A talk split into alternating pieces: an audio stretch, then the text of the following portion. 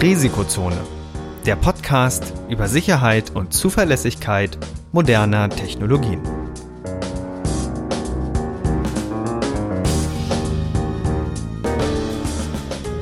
Heute mit Professor Dr. Andreas Noack und Viktor Gaske. Die im Podcast erwähnten Methoden und Werkzeuge für Angriffe dienen ausschließlich dem Bildungszweck zur Verbesserung der IT-Sicherheit. Es wird ausdrücklich angemerkt, dass unter anderem das Ausspähen und Abfangen von Daten sowie die Computersabotage strafbar sind. Unternehmensnennungen dienen, soweit nicht anders angegeben, nur zur Veranschaulichung von Sachverhalten.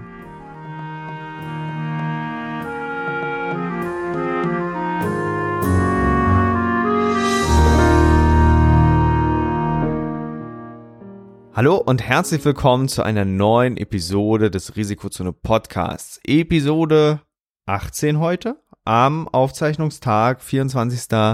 März. Es kommt natürlich erst nächste Woche, also noch im März die Episode raus, aber wir machen das ja immer schon ein bisschen weiter vorher und ich sage das aus dem Grund, weil ich gerade eine ziemlich aktuelle Nachricht hier auf dem Tisch habe, nämlich die kommt von GitHub und lautet We updated our RSA SSH Host Key.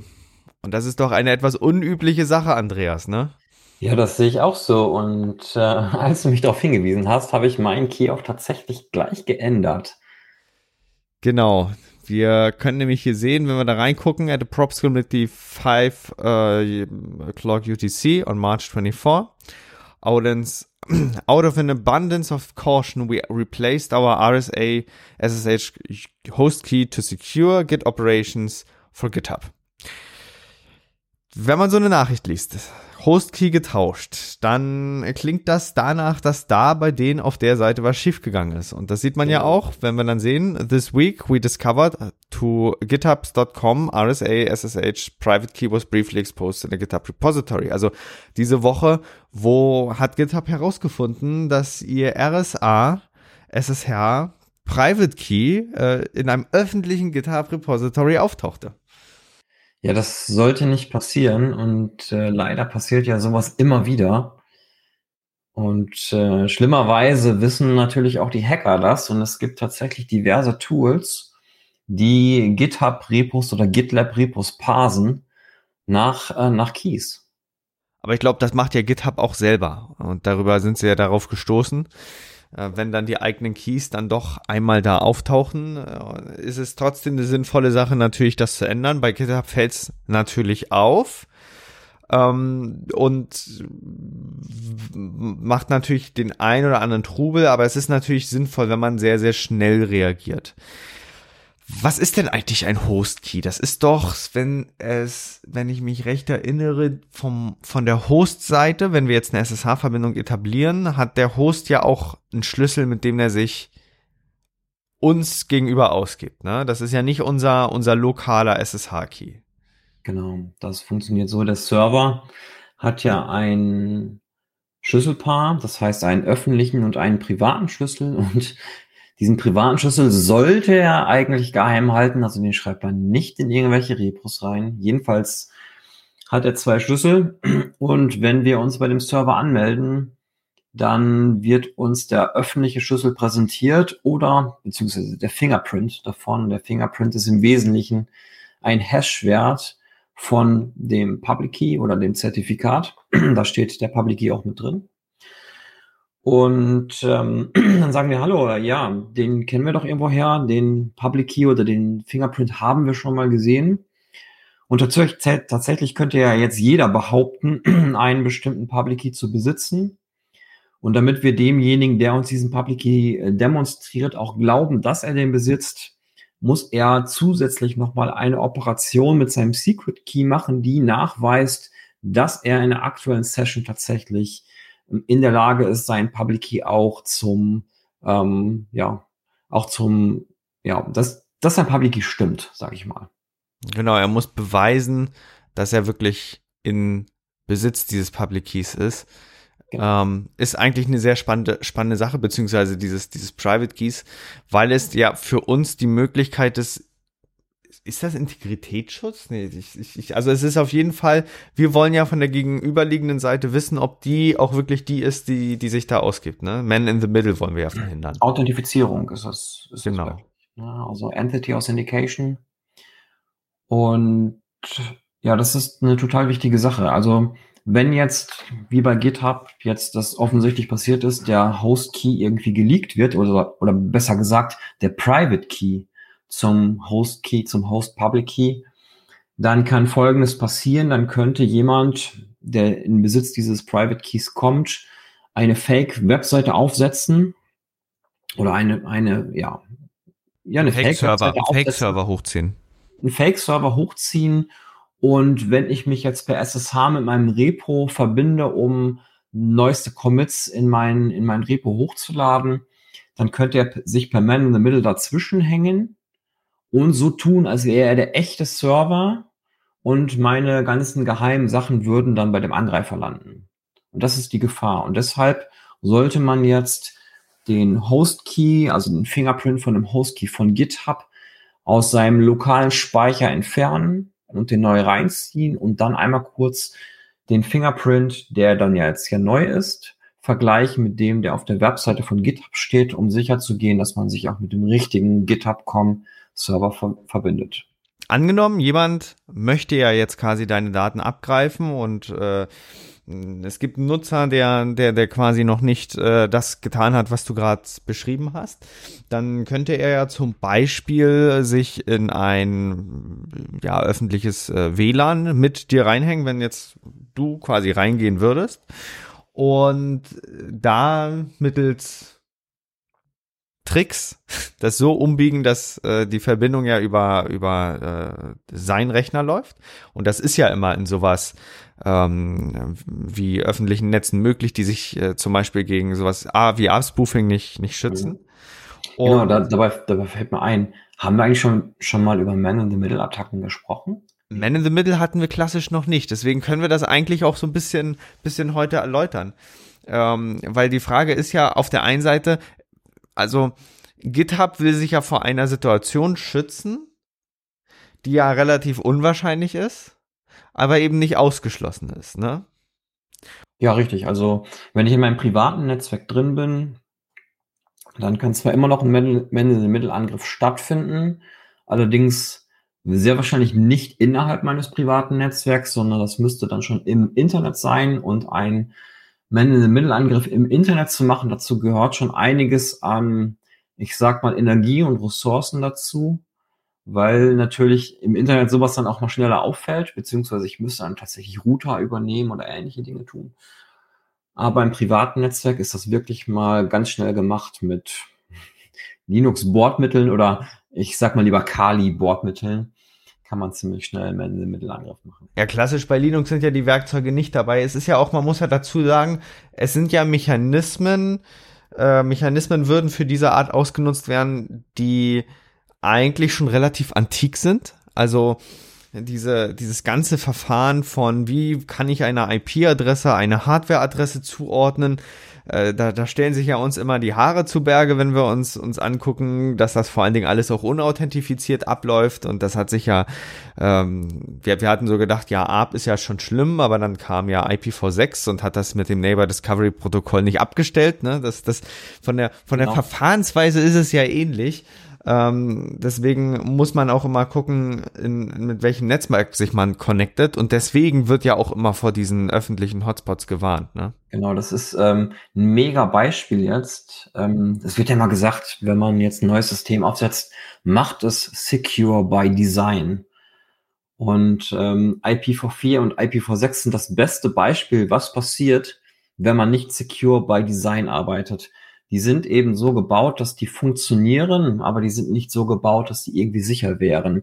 Den Anspruch erheben die auch gar nicht, deswegen kann man denen in dem Sinne auch gar nicht so wirklich einen Vorwurf machen. Allerdings, wenn man jetzt ein bisschen mit der Zeit geht und die IT-Sicherheit ist ja heutzutage viel, viel wichtiger geworden, dann ist eigentlich in dem Sinne das klassische Plain IPv4, Plain IPv6 einfach unsicher. Ja, genau. Und wir haben mit verschiedenen Layern dann versucht, äh, als, als IT-Gemeinschaft das dann zu fixen. Und dazu gehört eben der Aspekt, dass man vor einer Kommunikation eben versucht, äh, mit dem Gegenüber äh, erstmal sich einig zu werden, wer überhaupt wer in Wirklichkeit ist. Da stand ja diese ganze Zertifikatswelt her. Da, da ist ja der Grundgedanke, dass wir eine Reihe an Providern haben, denen wir auf unseren Maschinen erstmal grundsätzlich vertrauen, dass, dass sie solche, solche Zertifikate ausstellen dürfen und diese äh, Echtheitszertifikate, dass der, der sich da ähm, ausgibt, auch der Berechtigte ist. So, und da versucht man dann eben beim Kommunikationsaufbau das einigermaßen abzugleichen. Und wir müssen ja wissen, bei HTTPS, da funktioniert das ja klassisch alles schön. Und jetzt im Bereich von SSH, da ist ja das Verfahren komplett anders. Das ist ja ein komplett anderes Protokoll als HTTPS. Das steht ja auch im Blogartikel nochmal explizit von Git drin. Und da, da hat sich über die Jahre ja ein anderes Verfahren entwickelt. Äh, da wird ja weniger über CAs, über diese Zertifizierungsstellen gearbeitet, obwohl das nicht ausgeschlossen ist. Das kann man, man kann seinen SSH ja so umbauen, speziell im Firmenkontext, dass der auch mit CAs funktioniert.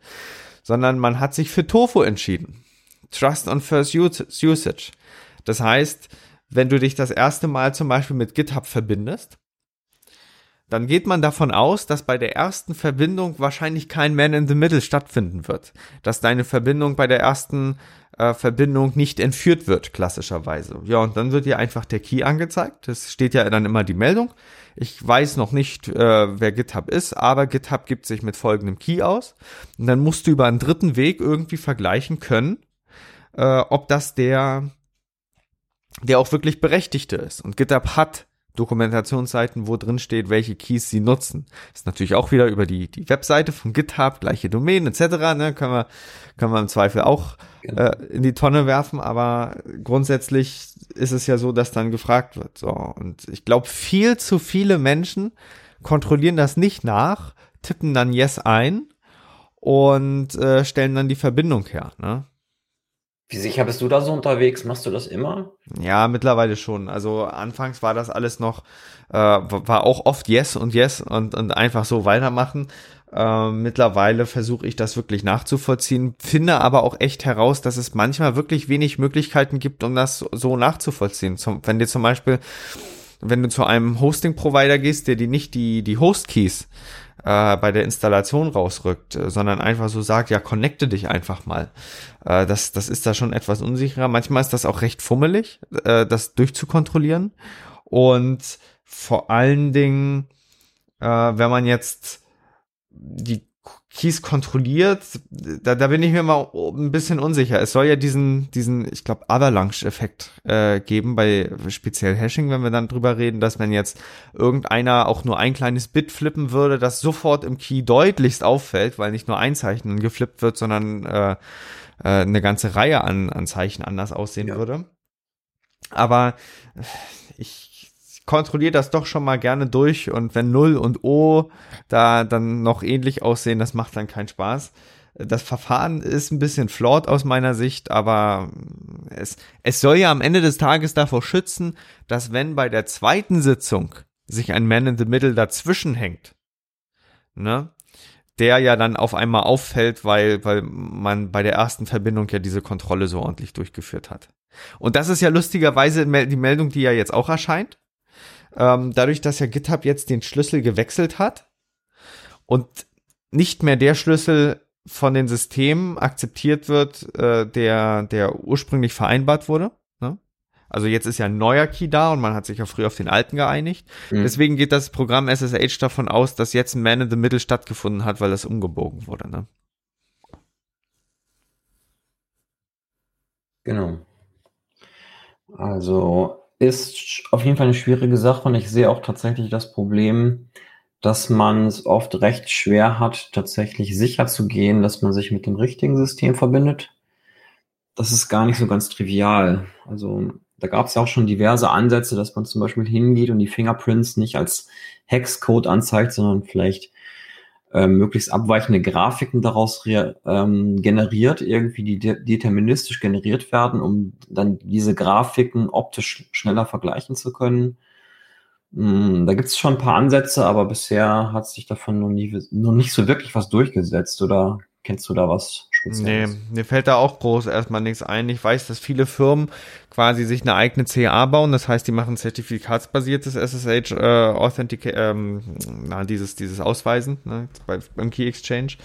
Aber ähm, das, das ist das ist schwierig. Äh, da kommen wir, da kommen wir wieder zum Thema Convenience in der IT-Sicherheit zurück. Früher, als die ganzen Codes ausgetauscht wurden, wir denken mal nur zurück an an, äh, wie heißt das nochmal, die ähm, One-Time-Pad, da muss, da müssen ja Codebücher ausgetauscht werden und das ist ein riesiger Aufwand, den macht niemand. Und dieses ganze Vertrauen wird ja dann immer dann unterlaufen, wenn man aus äh, Convenience-Gründen sagt, okay, wir, wir gleichen das nicht ab.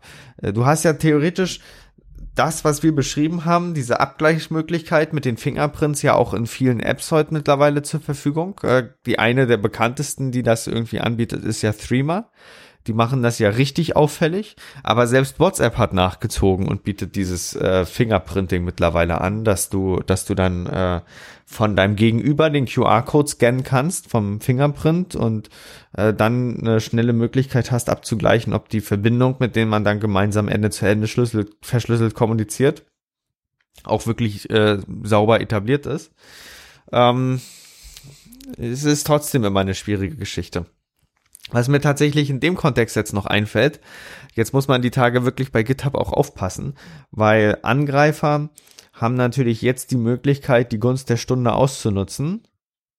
Und bei ganz vielen Leuten, die jetzt frische Keys vereinbaren, äh, vielleicht doch eine Verbindung zu unter, unterzuschieben. Also du kannst ja Man in the Middle auf verschiedenen Ebenen fahren. Wir haben ja den lokalen Grad äh, beschrieben. Das ist da, wo, wo du quasi den, den Datenverkehr bei der Hardware-Adresseübersetzung entführst. Aber es kann natürlich auch größere Akteure geben, die dann eben die kompletten Routernetze umleiten oder was auch immer da bauen. Das ist alles eine schwierige Angelegenheit. Aber man kann sich ja davor schützen, wenn man, wenn man eben äh, die Möglichkeit nutzt und die Keys vergleicht. Ne? Die dann da ausgegeben werden. Und die werden ja auch dokumentiert und äh, angezeigt. Ist immer, ist immer eine, eine schwierige Geschichte. Das, also aus meiner Sicht ist das der Teil der IT-Sicherheit, der, der deutlich noch an Benutzerfreundlichkeit zulegt. Ja, das denke ich auch. Ähm, wobei ich glaube, wir reden jetzt nun auch schon wieder über ein Thema, wo wir die ein oder anderen Laien dann tatsächlich abhängen. Das heißt, ich glaube, den meisten Security-Profis ist das total klar, was die Problematik ist. Aber ich glaube, man müsste noch, ähm, wir bräuchten so einen, wenn ich jetzt Proxy-Server sage, dann hänge ich die Line auch wieder ab, aber wir, wir bräuchten eine Möglichkeit, um tatsächlich die Line auf diesen Verständnisstand hochzubringen. Ich meine, natürlich machen wir sowas wie den Podcast hier oder haben die IT-Sicherheitskonferenz, wo wir, wo wir Awareness versuchen. IT-Sicherheitskonferenz ist übrigens ein guter Stichpunkt, ne? Äh, ich guck mal, wann findet sie statt? 17. bis 19. Oktober, ne? Richtig, genau. Laden wir auf jeden Fall ein, euch, sehr gerne. Ähm, wir haben bald die Registrierung dann auch freigeschaltet. Das, das werden wir dann in den nächsten Tagen vorbereiten und bauen momentan auch schon am coolen Line-Up. Haben wieder spannende Vorträge in der Pipeline äh, die genau das Thema auch äh, aufgreifen äh, teilweise. Also wir hatten da in den letzten Jahren äh, auch wirklich viele spannende Firmen dabei, äh, T-Systems, äh, SecConsult, ähm, Palo Alto hatten wir auch spannende Vorträge zum Thema äh, dieses ganze Firewalling-Konzept, weil die haben ja sehr advanced ähm, Systeme. Genau, äh, vielleicht kriegen wir Palo Alto auch wieder dazu oder zumindest ähm, einen von den Managern, die, die da waren. Also ich könnte mir das schon vorstellen und ich weiß, dass zum Beispiel SecConsult auch schon wieder im Boot ist. Super, dann schauen wir mal, wie das, äh, wie das äh, insgesamt wird. Und äh, ja, und wir laden euch auf jeden Fall sehr gerne ein und werden auch natürlich in den nächsten Podcast-Episoden noch einige detailliertere Infos dazu geben. Das jetzt zum sehr smart eingeschobenen Werbeblock. Naja, aber das, das hat gut gepasst. Es ist ja so, ne? Ähm, das Hauptproblem, ich meine, wir wissen das ja alles. Wir, wir kennen die meisten Sicherheitsrisiken, aber genau deshalb machen wir das ja, um die Leute, die das vielleicht noch nicht wissen, darauf aufmerksam zu machen. Also wir müssen es schaffen, irgendwie möglichst einfach, ich meine, das ist ja auch eigentlich mein Job, möglichst einfach schwierige, aber auch wichtige Inhalte näher bringen. Ja, Und das ist, das ist heutzutage wichtiger denn je. Äh, ich habe jetzt auch gestern irgendwo wieder gehört, dass die Bundesregierung jetzt wieder sehr viel investiert in, in finanzielle Ausbildung von Bürgern. IT-Sicherheitsausbildung wird wahrscheinlich auch irgendwann noch kommen. Ich hoffe, dass es kommt, weil es ist ja insgesamt, also man kann das auf so vielen Levels betrachten. Am Ende des Tages muss man natürlich auch sagen, man kann das total negativ sehen und jetzt sagen, okay, wenn du IT-Sicherheit komplett ordentlich machen willst, dann lässt du am besten einen Rechner aus. Aber es, es muss, es muss ja immer ein gesundes Mittelmaß geben, ne? Ja, ähm, da, da gibt es ja verschiedene Herangehensweisen. Also ich glaube nicht, dass es irgendwie sinnvoll ist, ex extrem paranoid zu sein, wenn man nicht entsprechend in eine Situation ist, wo das vielleicht angebracht wäre. Ähm, also ähm, jedenfalls glaube ich, dass man dann einen vernünftigen Mittelweg finden muss. Aber mir hat letztens auch noch jemand gesagt, na ja, ähm, wir beschäftigen uns natürlich auch mit IT-Sachen, aber die komplette IT-Security klammern wir aus, weil wir da keine Ahnung von haben. Das lassen wir einfach sein. Ja, das, ach, das ist eine schwierige Geschichte. Also das. Ja, das ist ähm, nicht, nicht die Art und Weise des Umgangs, den wir uns wünschen würden. Und deswegen bleibt da noch viel Aufklärungsarbeit zu tun.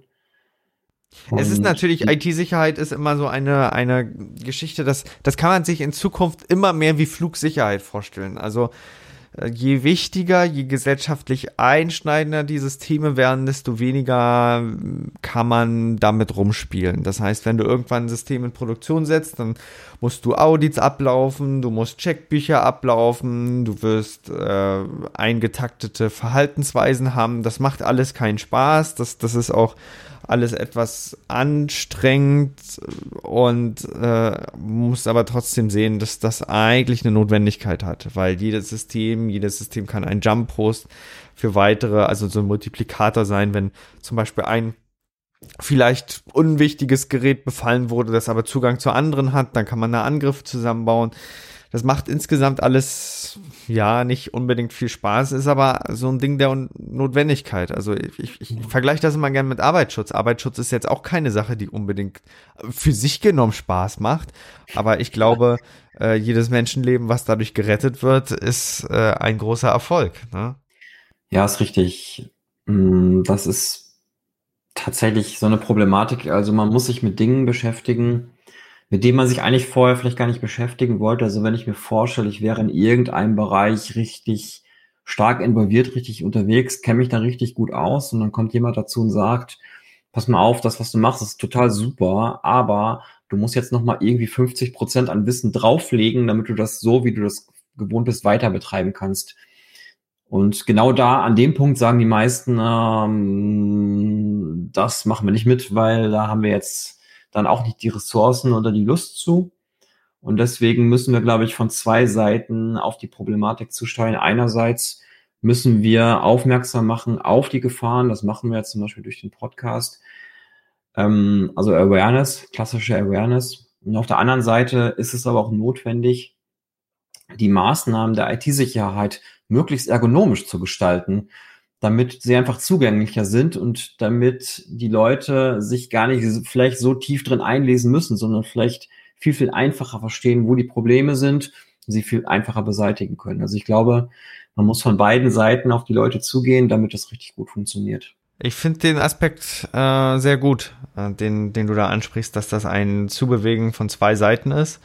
Äh, denn auf der einen Seite muss ich klar sagen, IT-Sicherheit wird immer mit die, also hat immer kognitive Erfordernisse. Also man muss immer dabei sein. Ich, ich, ich bringe mal dieses klassische Beispiel mit äh, Instant Messenger, sowas wie WhatsApp oder Signal oder Threema und das Abgleichen von Keys. Das ist eine notwendige Sache und wenn man jetzt zum Beispiel Tofu dann sagt, ne, Trust on First Usage oder First Use, äh, dann, dann hast du immer den Nachteil, dass, dass vielleicht am Anfang gleich die Verbindung abgeschnorchelt wird zum Beispiel.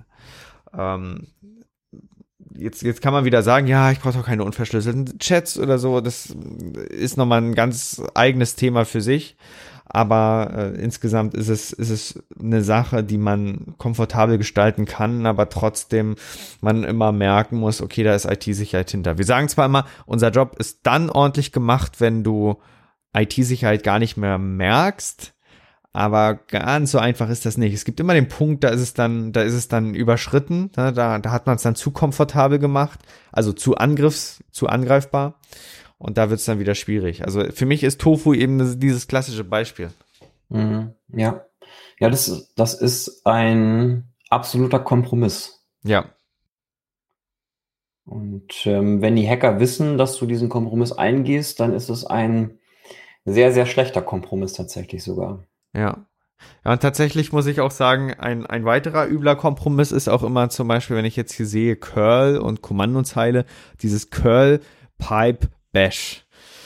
Ah, das ist immer, das, weißt du, das für unsere Zuhörer wird es jetzt ein bisschen verwunderlich sein, von was wir hier reden. Also, wir sagen ja natürlich immer, Windows ist gerade deshalb gefährdet, weil so viele ausführbare Dateien dort ausgeführt werden und Linux hat eben die bessere Struktur, weil sich darüber äh, die, ähm, ein, eine Verhaltensweise etabliert hat, wo man zum Beispiel Paketquellen nutzt, alles signiert fährt, alles ordentlich aufbaut und dann, dann kommen jetzt hier diese neumodischen, klinge ich ja fast wie so ein ja, gut, alteingesessener. Also vielleicht für die Zuhörer, das Curl Pipe Bash ist im Wesentlichen, bitte lieber Computer, für alles das direkt aus, was aus dem Internet kommt. Ja. Und immer mehr Softwareentwickler oder Softwareanwendungen liefern nicht mehr äh, einfach irgendwelche Installationspakete aus, weil Debian-Pakete sind ja schwierig zu bauen, sondern die sagen einfach hier führt das aus und dann und dann äh, viel Spaß.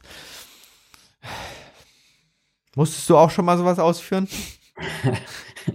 naja, also ich glaube, wenn man gewisse Software installiert, die vielleicht so ein bisschen unüblicher ist und das passiert nun mal jetzt in Bereichen, also auch gerade wenn man forscht, dann sollte das ähm, schon eine Sache sein, die des, des, des Öfteren passiert.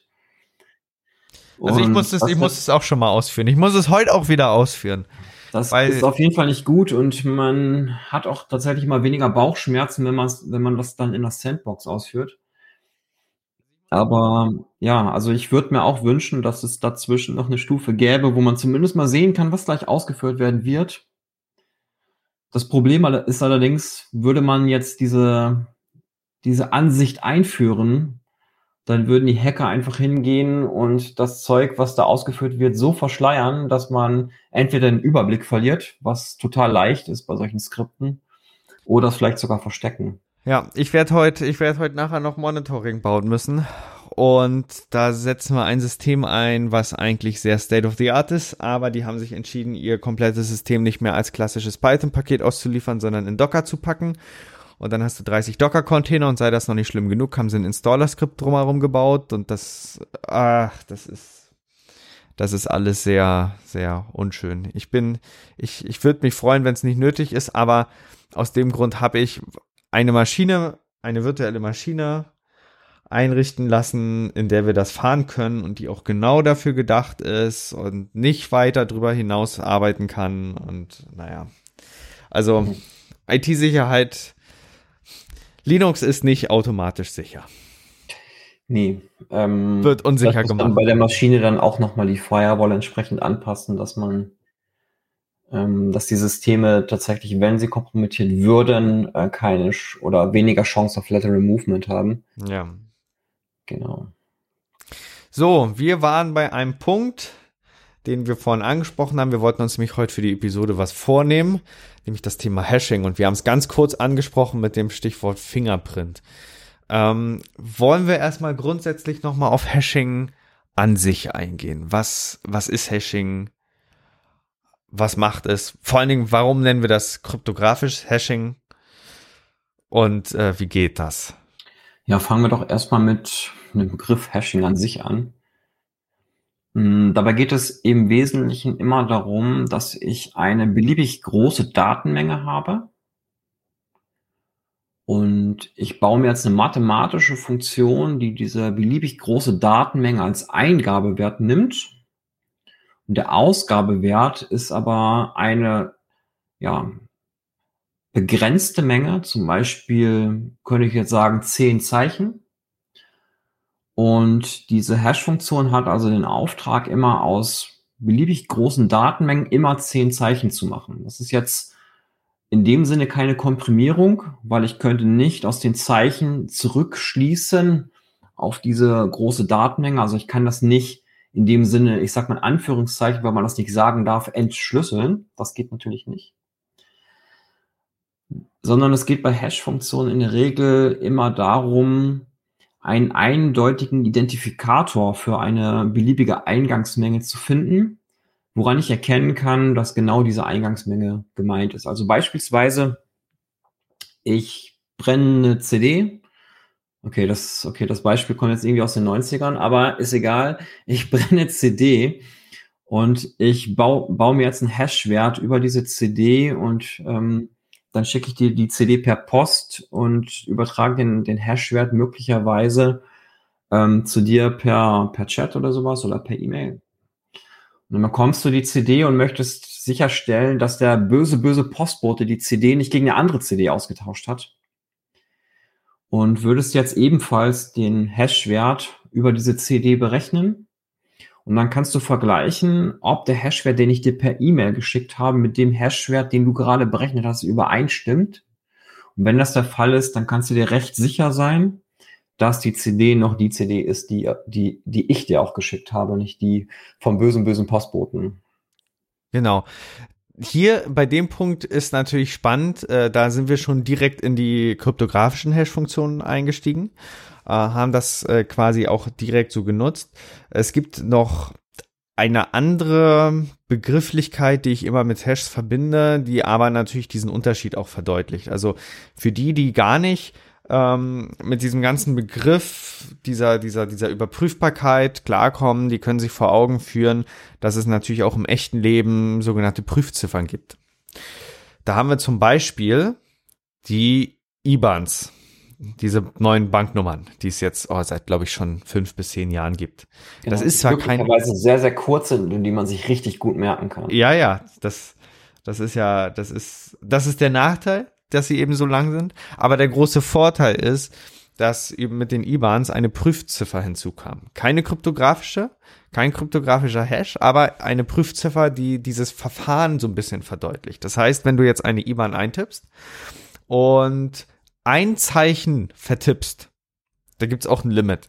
Also du darfst, soweit ich weiß, ein Zeichen vertauschen, erkennt das Ding, und zwei Zeichen verdrehen, erkennt das Ding.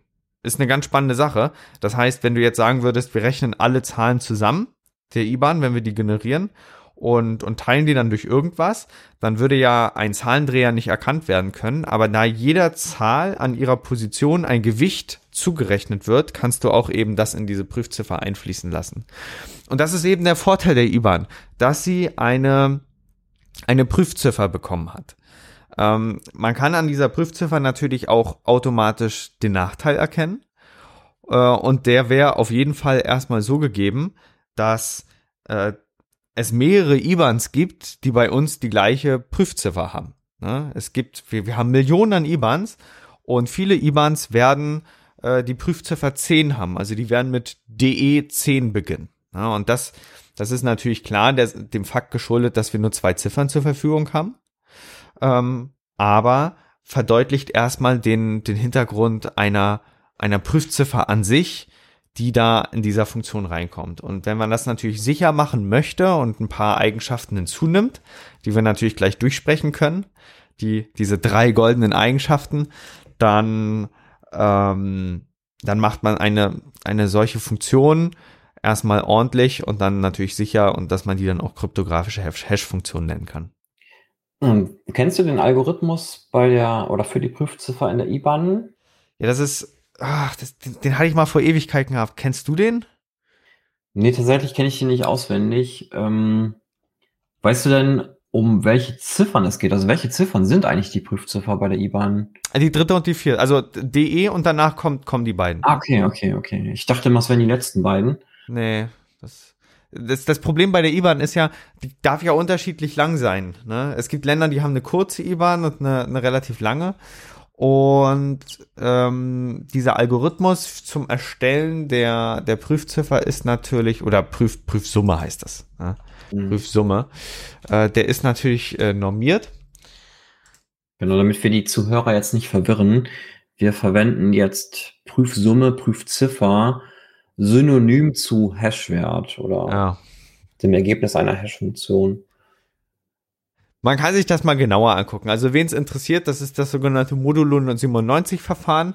Das bedeutet, äh, man rechnet die Zahlen gewissermaßen zusammen und teilt dann durch Modulo äh, durch eine Modulo-Zahl. Und das ist, ja, glaube ich, auch ein ganz klassisches Verfahren, um das äh, so, um, um eine einfache Prüf Prüfsumme durchzuführen. Noch einfacheres wäre zum Beispiel zu sagen, ich gebe dir eine Zahl, äh, 100, 115, ne? Und unsere Prüfsumme ist einfach die letzte Ziffer in der Zahl, ne? Mhm. 5. Das heißt, dann hätten wir ein Modulo 10 Verfahren, weil wir, wir rechnen 115 Modulo 10. Das bedeutet, wir, wir versuchen diese 115 durch 10 zu teilen das ist ja ähm, 11. Und wir haben aber noch einen Rest 5 und dieser Rest 5, das ist quasi das Ergebnis vom Modulo. Ne? Und das sind so diese ganz klassischen Verfahren, um das relativ billig hinzubekommen. Unser Problem ist aber, wenn wir jetzt uns die Eigenschaften von Hash-Funktionen angucken, die wir als wünschenswert beachten, dann haben wir natürlich absolut den Super-GAU getroffen. Wie ich kann dir nämlich zu einer Eingabe der 115 eine zweite Eingabe, nämlich die 125 nennen, die die gleiche Prüfziffer hat. Deswegen können wir nee. unter keinen Umständen sagen, dass das irgendwie in Richtung kryptografisch sichere Hash-Funktion geht. Ne? Ganz genau. Aber was macht denn eine, was macht denn eine Hash-Funktion eigentlich überhaupt sicher? Ich wollte es ich gerade selber erklären. Also tatsächlich, er passt ja ganz gut jetzt gerade. Ähm, was ist der Unterschied zwischen einer kryptografischen Hash-Funktion und einer Prüfsumme beziehungsweise einer nicht kryptografischen Hash-Funktion? Das, was die erstmal, also bevor wir zu den Unterschieden kommen, sagen wir vielleicht erstmal, was die beiden gemeinsam haben. Und ähm, das ist diese Einwegeigenschaft, denn sowohl eine Prüfsumme als eine Hash-Funktion bilden aus einer beliebig langen Menge eine feste Menge. Das heißt, du hast ja gerade ein schönes Beispiel gemacht. Ich habe meine IBAN und die Prüfziffer von der IBAN ist halt zwei Zeichen lang, ganz egal, wie lang die, die IBAN eigentlich ist. Und ich kann in keinem Fall, wenn du, wenn du mir nur die Prüfziffer gibst, ähm, auf die IBAN zurückschließen, weil es einfach viel zu viele Möglichkeiten gäbe. Ja. Das heißt, wir haben bei Prüfsummen und bei Hash-Funktionen eine Einwegeigenschaft. Das heißt, wir können aus einem Wert die Prüfsumme berechnen, aber nicht aus der Prüfsumme den Wert zurückberechnen. Das geht eben nicht. Ja. Und jetzt kommen wir zu den kryptografischen Hash-Funktionen und die sollen kollisionsresistent sein. Und das bedeutet, ähm, wir wollen nicht, dass es einfach möglich ist, aus ähm, ja, zwei, zwei beliebige Klartexte zu finden, die zufälligerweise denselben Hashwert ergeben. Ja? Oder noch viel schlimmer, es soll nicht möglich sein, wenn du zum Beispiel einen Klartext hast und ich modifiziere den leicht, ja, und du gibst mir aber auch deine Prüfsumme dazu, dann soll es mir nicht möglich sein, eine Modifikation auf deinen Klartext so anzuwenden, dass die Prüfsumme die gleiche bleibt. Und ähm, das, da haben wir einmal die, ähm, die starke Kollisionsresistenz und die schwache Kollisionsresistenz. Und die schwache Kollisionsresistenz, die haben wir gegeben, wenn es nicht möglich sein soll, bewusst einen Wert zu verändern, sodass die Prüfsumme gleich bleibt. Und die starke Kollisionsresistenz ist sogar gegeben, wenn es noch nicht mal möglich ist, sich irgendwelche beliebigen Klartexte auszudenken, zwei unterschiedliche, die dann tatsächlich dieselbe Prüfsumme haben. Und tatsächlich ist die eine Eigenschaft wesentlich schwieriger herzustellen als die andere Eigenschaft, denn es ist wesentlich leichter, eine beliebige Kollision zu finden. Das heißt, sich wirklich völlig zufällige Klartexte auszudenken, unterschiedliche, die dann nachher dieselbe Prüfsumme ergeben. Das ist leichter, als wenn du mir jetzt einen bestimmten Klartext gibst, diesen so zu modifizieren, dass die Prüfsumme identisch bleibt. Hm. Wenn wir das natürlich auf unser klassisches Beispiel anwenden, was wir gerade gegeben haben oder uns angeschaut haben mit Modulo 10, das ist natürlich äh, ganz, ganz einfach demonstriert. Äh, bei Modulo 10, da haben wir ja wirklich als Prüf, als Hash in dem Sinne äh, die Ziffern von 0 bis 9. Das kann ja bei so einer Operation rauskommen, ne? Rest 0 bis 9 und wäre es ja Rest 10, wäre es ja eigentlich wieder 0, weil dann ja wieder ordentlich geteilt werden kann einmal. Ähm, und die, wenn wir die Kollisionsresistenzen uns da angucken, dann müssen wir auch natürlich den Begriff Kollision erstmal drauf anwenden. Kollision ist nämlich dann gegeben, wenn ich die gleiche Prüfziffer, den gleichen Hash dann bilden konnte. Und bei der, bei der ähm, schwachen Kollisionsresistenz, jetzt, jetzt muss ich umgedreht denken. Also die, die eine Variante war ja, das macht es immer so schwierig. Die eine Variante war ja, ich finde zwei beliebige Zahlen. Also ich kann dir zwei beliebige Zahlen nennen, wo das gleiche rauskommt. Äh, okay, wir haben angenommen den Hash 5 bei eben unserem Modulo 10 Ding. Und dann kann ich dir die Eingangszahlen sagen, 15 und 25 zum Beispiel. Ne? Da kann ich dann beliebige finden. Und dann daran sieht man zum Beispiel schon, okay, dadurch, dass man so zwei beliebige irgendwelche nennen kann, ist es, ist es erstmal grundsätzlich äh, nicht, nur, nicht so hübsch, das Verfahren. Kann ich jetzt allerdings noch zu einem beliebigen Eingangstext inklusive Prüfsumme, Hash, den du mir nennst, eine zweite Eingabe zu finden, äh, eine zweite Eingabe finden, die diesen gleichen Hash ergibt, dann gibt es ein anderes Problem. Weil wenn das möglich ist, wenn das möglich ist und die Wahrscheinlichkeit, dass man sowas hinbekommt, ist in großen äh, Systemen deutlich schwieriger, dann wäre es ja möglich, dass einer einen zweiten Host-Key für GitHub, für den öffentlichen Public Key rausbringen könnte, auf den trotzdem alle gleich horchen weil die zum Beispiel vielleicht nur den Hash prüfen. Und der dann trotzdem die Verbindung abschnorcheln konnte. Also wenn du zeigen kannst, dass grundsätzlich zwei irgendwelche Eingaben gefunden werden können, äh, dann, die dann den gleichen Hasher geben. Damit kannst du erstmal zeigen, dass das Verfahren gar, gar nicht so ganz so sicher ist. Wenn du aber noch zu einem beliebigen zu einem beliebigen Hash eine zweite mögliche Eingabe finden kannst, dann gibt's konkret äh, sehr risikoreiche Auswirkungen. Ne? Genau. Und im Wesentlichen bleibt festzuhalten, dass es natürlich viel einfacher ist, so eine allgemeine zufällige Kollision zu finden, als so eine spezifische, wie du sie gerade angebracht hast, weil die spezifische ja auch tatsächlich dann auch oft ein Sicherheitsrisiko ist direkt.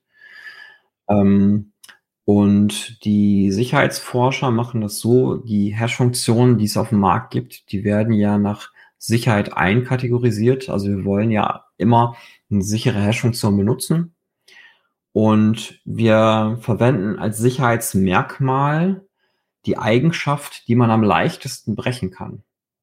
Ja, also wir sagen zum Beispiel ähm, für SHA 256 ist die Kollisionsresistenz erfüllt. Das heißt, da kann man nicht einfach beliebige Werte erzeugen, die den, dasselbe Ergebnis im, in der Hash-Funktion ergeben.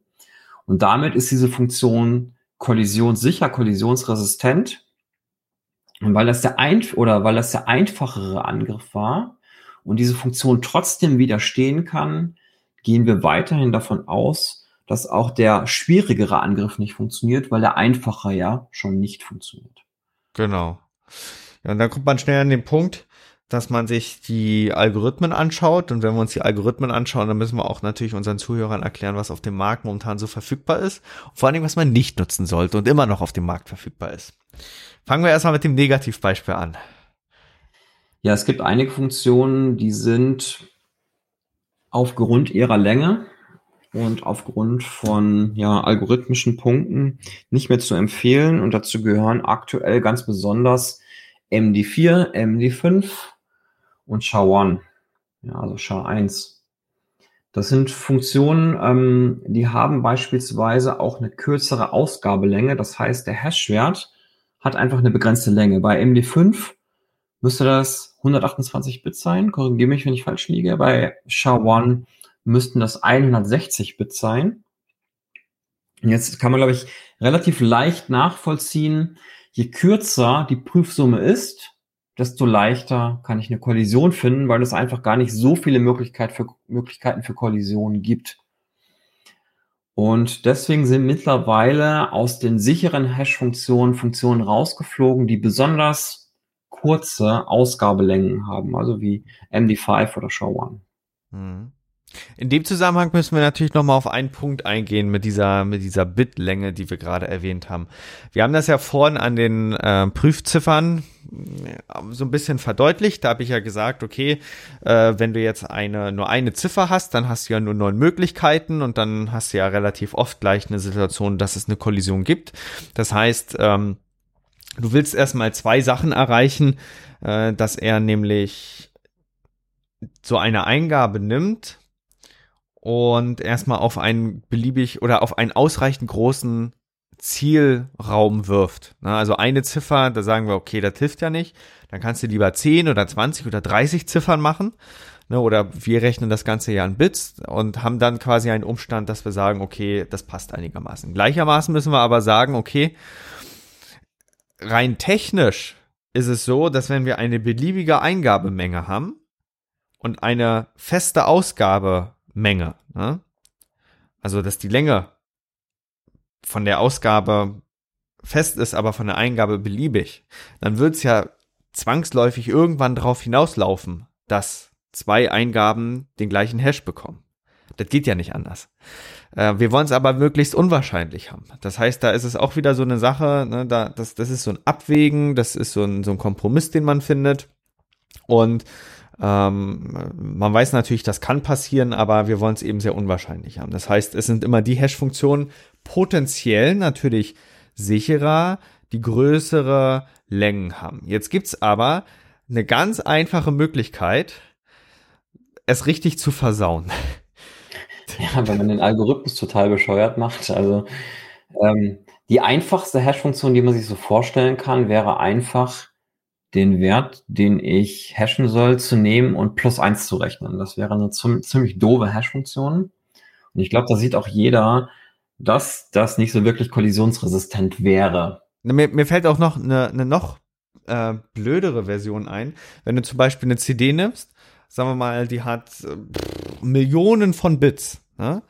Und ich nutze für meine Hash-Funktion, die, sagen wir mal, auf 512 Bits das Ganze machen soll. Ne? Können wir ja sagen, sei doch sicher, ne? es gibt ja auch scharf 512 und so ein Kram. Und ich nehme aber nur die ersten 512 Bits, die das, die das System äh, in diesem Datenstrom erkennt. Ne? Dann, dann ist es ein total blöder Algorithmus, weil jeder kann total trivial äh, eine Kollision erzeugen. Das, was du ja im Grunde haben willst bei einer guten Hash-Funktion, ist ja, dass ja die ganze Eingabe gewissermaßen betrachtet wird und natürlich die einzelnen Bits so miteinander verschränkt oder zusammengeschmissen werden sollen, dass es schwierig ist, eine Kollision zu erzeugen. Das heißt, sichere Hash-Funktionen sind immer eine Kombination aus äh, ja, Ausgabelänge plus Algorithmus. Genau. Tatsächlich ist es also wirklich, dass die interne Struktur dieser Hash-Funktion ordentlich ist Glücklicherweise ist das bei den meisten modernen Hash-Funktionen der Fall. Also wenn wir jetzt zum Beispiel SHA 256, 384, 512 nehmen, können wir davon ausgehen, dass wir damit ruhig schlafen können. Aber es gab natürlich auch schon Kollisionsangriffe beispielsweise auf MD5 oder auf SHA-1, die tatsächlich nicht nur an der Ausgabelänge hängen, sondern da konnte man tatsächlich über interne Strukturen Tricks vornehmen, die dafür gesorgt haben, dass entsprechend Kollisionen auftreten. Und das ist natürlich eine problematische Sache. Es gibt noch eine, glaube ich, wichtige Daumenregel, wenn man die Sicherheit von Hash-Funktionen einschätzen möchte. Und diese Daumenregel gilt für ideale Hash-Funktionen. Und eine ideale Hash-Funktion ist eine Hash-Funktion, die total sicher ist, wo wir aber einfach nur die Ausgabelänge festlegen, also zum Beispiel 256 Bit. Und wir vergleichen die Sicherheit von so einer Hash-Funktion im Wesentlichen immer mit symmetrischen Chiffren, also sowas wie AES oder so. Ja. Und ähm, für eine Daumenregel kann man sagen, man muss circa die Hälfte der Ausgabelänge nehmen und hat dann die Sicherheit vergleichbar zur Sicherheit einer symmetrischen Chiffre. Das heißt, wenn ich mir SHA-256 nehme, kann ich davon ausgehen, dass ich ungefähr 256 halbe, also 128, eine, sicher, eine symmetrische Sicherheit von 128 Bit hätte. Dementsprechend müsste SHA-256 in etwa so sicher sein wie AES 128. Und dann ist natürlich auch irgendwie klar, warum MD5 mit 128 Bit dann Richtig. doch etwas schwierig ist, weil, weil es ist ja mittlerweile der Konsens, also dass die, wenn du jetzt den DSD anguckst, den Data Encryption Standard, der hat ja 56 Bit, ne? Ja. Und wie lange brauchst du, um einen Schlüssel davon knacken zu können? Also ich persönlich würde ziemlich lange auf dem Blatt Papier rechnen, aber ich habe einen, hab einen dicken FPGA-Cluster in der Hochschule stehen. Und dieser FPGA-Cluster, der schafft es, ähm, den kompletten Schlüsselraum innerhalb eines Dreivierteltages durchzurechnen. Ja, und wenn man jetzt noch dazu betrachtet, dass mit jedem hinzukommenden Bit der Aufwand in der Theorie einfach lediglich verdoppelt wird und wir dann natürlich von 56 Bit auf 64 Bit nur noch einen relativ, ja, relativ kleinen Sprung haben, dann kann man sich vorstellen, warum MD5 eben so, so unsicher ist. Erschreckender ist vielleicht eher der Einsatz von SHA-1 der wird nämlich noch an relativ vielen Stellen eingesetzt. MD5 übrigens auch. Ne? Das, das möchten wir nicht mhm. aus den Augen verlieren. Das, wir alle tun immer nur so, dass sie keine MD5 mehr einsetzen würden, aber irgendwo, irgendwo wird es dann doch noch eingesetzt. Und es sind immer die wichtigsten Dinge. Also je wichtiger ein Vorgang ist, desto wahrscheinlicher ist es, dass er noch über MD5 abgesichert wird. Weil Verfahren wurde mal vor 20 Jahren gebaut, seitdem ist das Ding in Production und dann tut da niemand mehr was. Aber äh, genau. das gleiche Problem sehen wir bei SHA-1 da war es nämlich, ne, da, da, wurde dann über die Jahre dann deutlich, dass das dann doch nicht mehr so gut ist. Und die ersten Angriffe gab es irgendwie schon, schon ähm, seit 2005. Ich sehe das hier gerade im Wikipedia-Artikel. Ne? Also äh, seit 2005 gab es so die ersten brauchbaren Angriffe vielleicht und mittlerweile gilt das Ding als komplett äh, hinfällig. Aber Git setzt bis heute noch konzeptionell auf SHA-1. Das heißt, Richtig, genau. das, das Problem bei solchen Verfahren ist ganz einfach äh, so gesehen, dass Git ja interne Datenstrukturen hat und diese Datenstrukturen, die sind, wenn man das zum Beispiel in C baut, mit relativ fest abgesteckten Datengrößen betrachtet. Damit zwei Git-Repos miteinander sprechen können, müssen die im Grunde die gleiche Sprache sprechen. Und wenn man jetzt einprogrammiert, dass der Hash, der verwendete Hash, immer 160 Bit lang ist und danach Daten irgendwie folgen, dann hast du das Datenpaket in dem Sinne festgesetzt. Das ist jetzt nicht mehr aufwärtskompatibel. Du kannst das nicht mehr groß ändern. Und wenn du jetzt da nachträglich beigehen würdest, würdest du die Datenkommunikation stören. Dann kann Git Repo 1 mit Repo 2 nicht mehr sprechen. Und äh, es werden jetzt seit den letzten Jahren riesige Anstrengungen unternommen, um diesen Fix dann zu implementieren. Das ist möglich, da kann man dann noch viel tricksen, aber das muss gemacht werden. Und deswegen ist es auch langfristig immer sinnvoll, zum Beispiel solche Authentifizierungssysteme, wenn ihr mal solche Singer selber bauen solltet, äh, pluggable zu machen, dass man das tauschen kann, dass man das nicht hardcodet. Äh, wenn ihr mal Spaß an der Freude habt, könnt ihr euch hinsetzen, euch den Git-Quelltext durchlesen. Da findet ihr irgendwo die Stelle, wo das dann mit diesem SHA-1 ist. Ich weiß jetzt auch nicht mehr hundertprozentig, ob die das wirklich so hart reinkodiert haben oder hart reinprogrammiert haben. Aber es war eben SHA-1 und Git sind eben historisch eng verwoben und äh, werden in Zukunft äh, tauschbar. Aber ja. ähm, ja, es ist, es ist eine schwierige Geschichte und das ist auch immer so IT-Sicherheit und Convenience und Programmierbarkeit. Naja. Wollen wir zum Abschluss nochmal Tipps geben, welche, Scha welche Hash-Funktionen momentan noch als sicher betrachtet werden? Also ich fange normalerweise bei sicheren Hash-Funktionen ab SHA-256 an, würde dann entsprechend empfehlen, alles größer gleich SHA-256. Also die, es müsste die SHA-2 oder SHA-3 Familie sein. Also die internen Algorithmen, die an sich auch in Ordnung sind. Bei SHA-1 haben wir noch ein bisschen Probleme, weil auch da kann man tatsächlich algorithmisch, also nicht nur über die Länge, sondern auch schon algorithmisch angreifen. Ja. Ähm, SHA-1 hat eine Ausgabelänge von 160 Bit, also circa eine Sicherheit von 80 Bit. Sollte eigentlich fast ausreichen. Also 60 oder 64 Bit sind so brute aktuell. Ähm, aber tatsächlich kann man algorithmisch ein paar Dinge tun. Da gab es auch schon bekannte Angriffe. Und es gibt auch tatsächlich Scripts, die man sich runterladen kann, um Angriffe auf SHA-1, aber auch MD5 zu machen. Und ähm, die funktionieren eigentlich auf eine ganz ausgeklügelte Art und Weise. Also ich weiß nicht, ob wir noch Zeit haben dafür, dass ich mal so ein paar Ideen sketchen kann. Ich glaube, mit 55 Minuten sind wir schon recht, recht fortgeschritten. Okay. Ähm, ich glaube, wir können das mal in eine nächste Episode verschieben. Äh, Angriffe auf, auf die Algorithmen wäre vielleicht auch eine sehr spannende Geschichte. Mhm. Ähm, ja, oder was sagen, die, was sagen die Zuhörer? Möchtet ihr über solche technischen Tricks ein bisschen was hören? Oder ähm, interessiert euch das eher weniger und möchtet ihr eher so allgemeine Infos haben, wie das Chart 256 schon in Ordnung geht aktuell? Ja. Können wir, können wir da betrachten. Also die Angriffe, die sind ja mittlerweile immer more sophisticated, ne, immer, immer fortgeschrittener. Aber ähm, ja, es gibt ja quasi jetzt Chart 2, wie du schon erzählt hast. Und das ist ja, dazu gehört ja Chart 256 und eben auch Char 3 bald, ne? Oder jetzt schon ja, bald. Gibt schon, gibt, gibt schon. schon. Ja. Das ist, äh, ist, eine, ist eine Welt für sich. Genau, es gibt natürlich außerhalb von Char auch noch einige Hash-Funktionen und ähm, in bestimmten Bereichen, also zum Beispiel WireGuard, setzt man nicht auch auf eine andere Hash-Funktion, die setzt nämlich nicht Char ein. Das heißt, da gibt's dann auch noch ähm, ganz moderne Hash-Funktionen, die auch total sicher sind. Die haben natürlich gemeint, dass die Ausgabelänge hinreichend lang ist. Ne? Also da werden wir keine Hash-Funktion entdecken, die eine 128-Bit Ausgabelänge hat oder 160 Bit, sondern das fängt dann im Wesentlichen bei 256 an. Ja. Naja, und ansonsten ist es äh, gut und äh, sicher dann quasi darauf zu setzen, äh, auch immer aktuell zu bleiben und vor allen Dingen das dann auch zu nutzen, wenn man, wenn man das als Möglichkeit hat.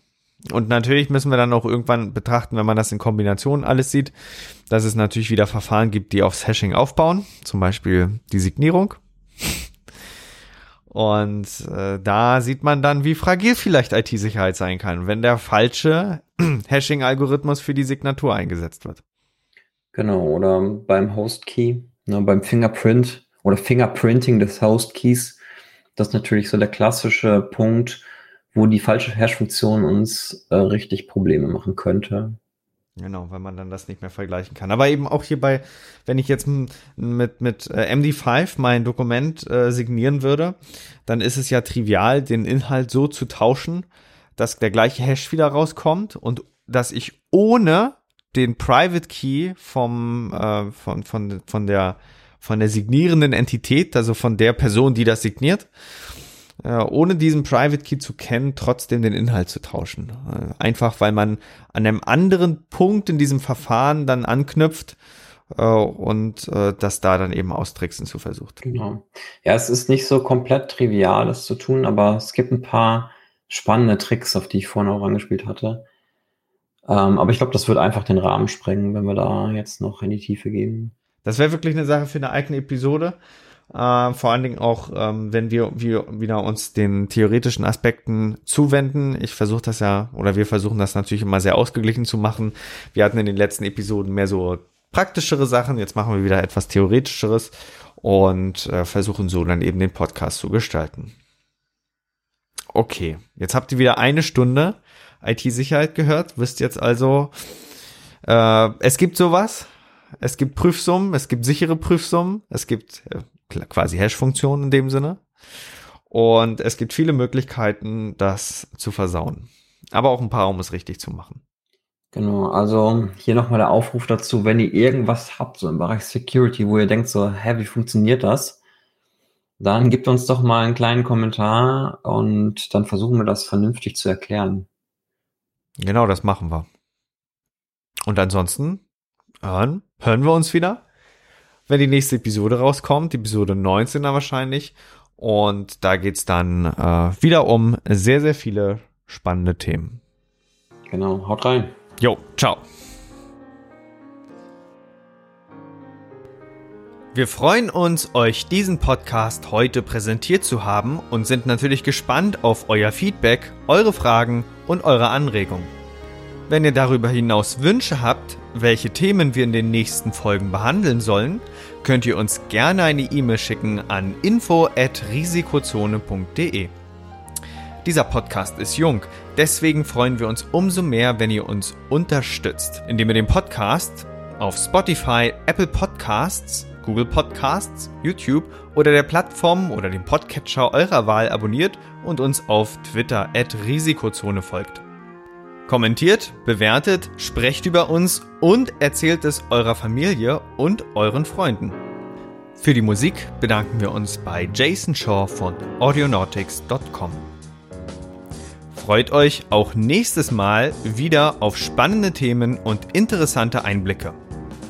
Weitere Informationen zum Podcast, den Episoden sowie den Show Notes könnt ihr jederzeit unter risikozone.de abrufen. Bis dahin wünschen wir euch eine wunderschöne und erfolgreiche Zeit. Auf Wiederhören.